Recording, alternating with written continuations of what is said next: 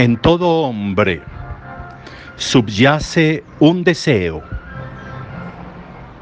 el deseo de la felicidad, la búsqueda de la felicidad. La felicidad que es un estado de plenitud.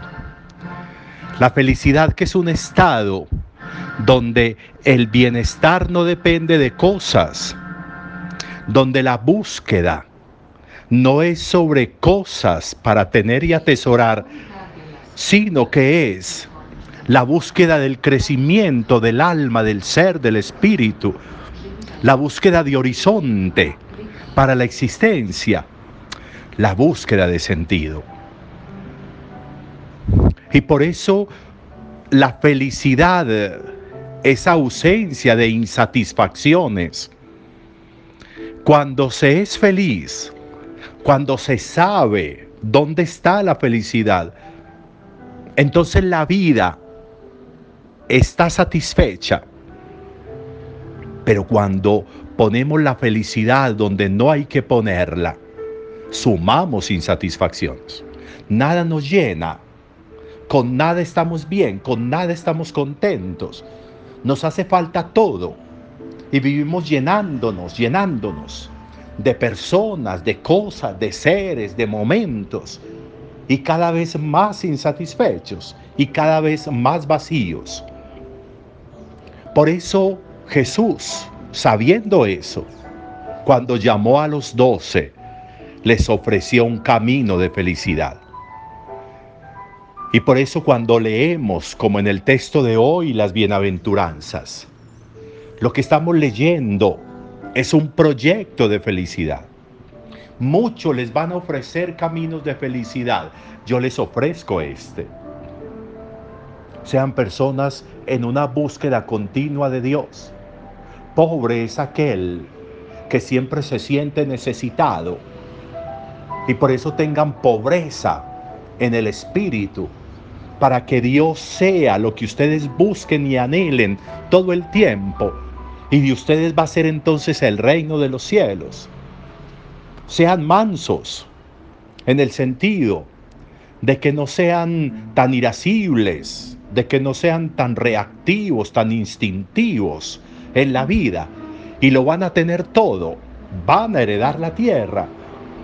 Busquen tener un corazón vacío de todas esas cosas que no tienen que estar ahí.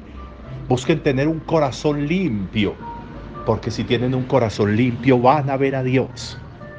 Y así una a una van pasando las nueve bienaventuranzas como un proyecto de felicidad.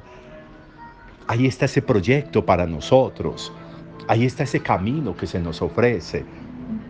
Ahí está Jesús siendo para nosotros nuestra felicidad. Jamás una persona nos hará feliz porque ella es falible como nosotros, porque ella es temporal, finita como nosotros. Jamás un bien, una cosa nos dará felicidad. Las cosas van a pasar de mano en mano, se van a dañar, se van a destruir. La felicidad se pone sobre lo eterno, sobre lo infinito, sobre lo para siempre, sobre lo que nos da libertad. Y solo Jesús, solo Dios puede serlo. Por eso ese es nuestro camino de felicidad. Las personas nos darán placeres, las cosas nos darán placeres, los momentos, los espacios nos darán placeres, que duran cinco minutos y por eso hay que repetirlos. La felicidad no. La felicidad nos da una visión de la existencia, una comprensión de la existencia, es una narrativa que nos ayuda a comprender las realidades, el porqué de las realidades, nos ayuda a entender el de dónde venimos y el para dónde vamos, nos ayuda a entender dónde está lo esencial para no volver esencial lo que es accidental. La felicidad para nosotros está ahí, en Jesús. Por eso pidámosle a Dios que nos dé la gracia de que nosotros cada día podamos conocer más a Jesús, podamos tener más Jesús en nosotros, para que de esa manera entendamos que solo Él puede ser nuestra felicidad, que con Él no hay insatisfacciones en la vida. porque Él le da sentido a todo. Un buen día para todos, un feliz domingo para todos. Nos encontramos en unos minuticos para que celebremos la Eucaristía.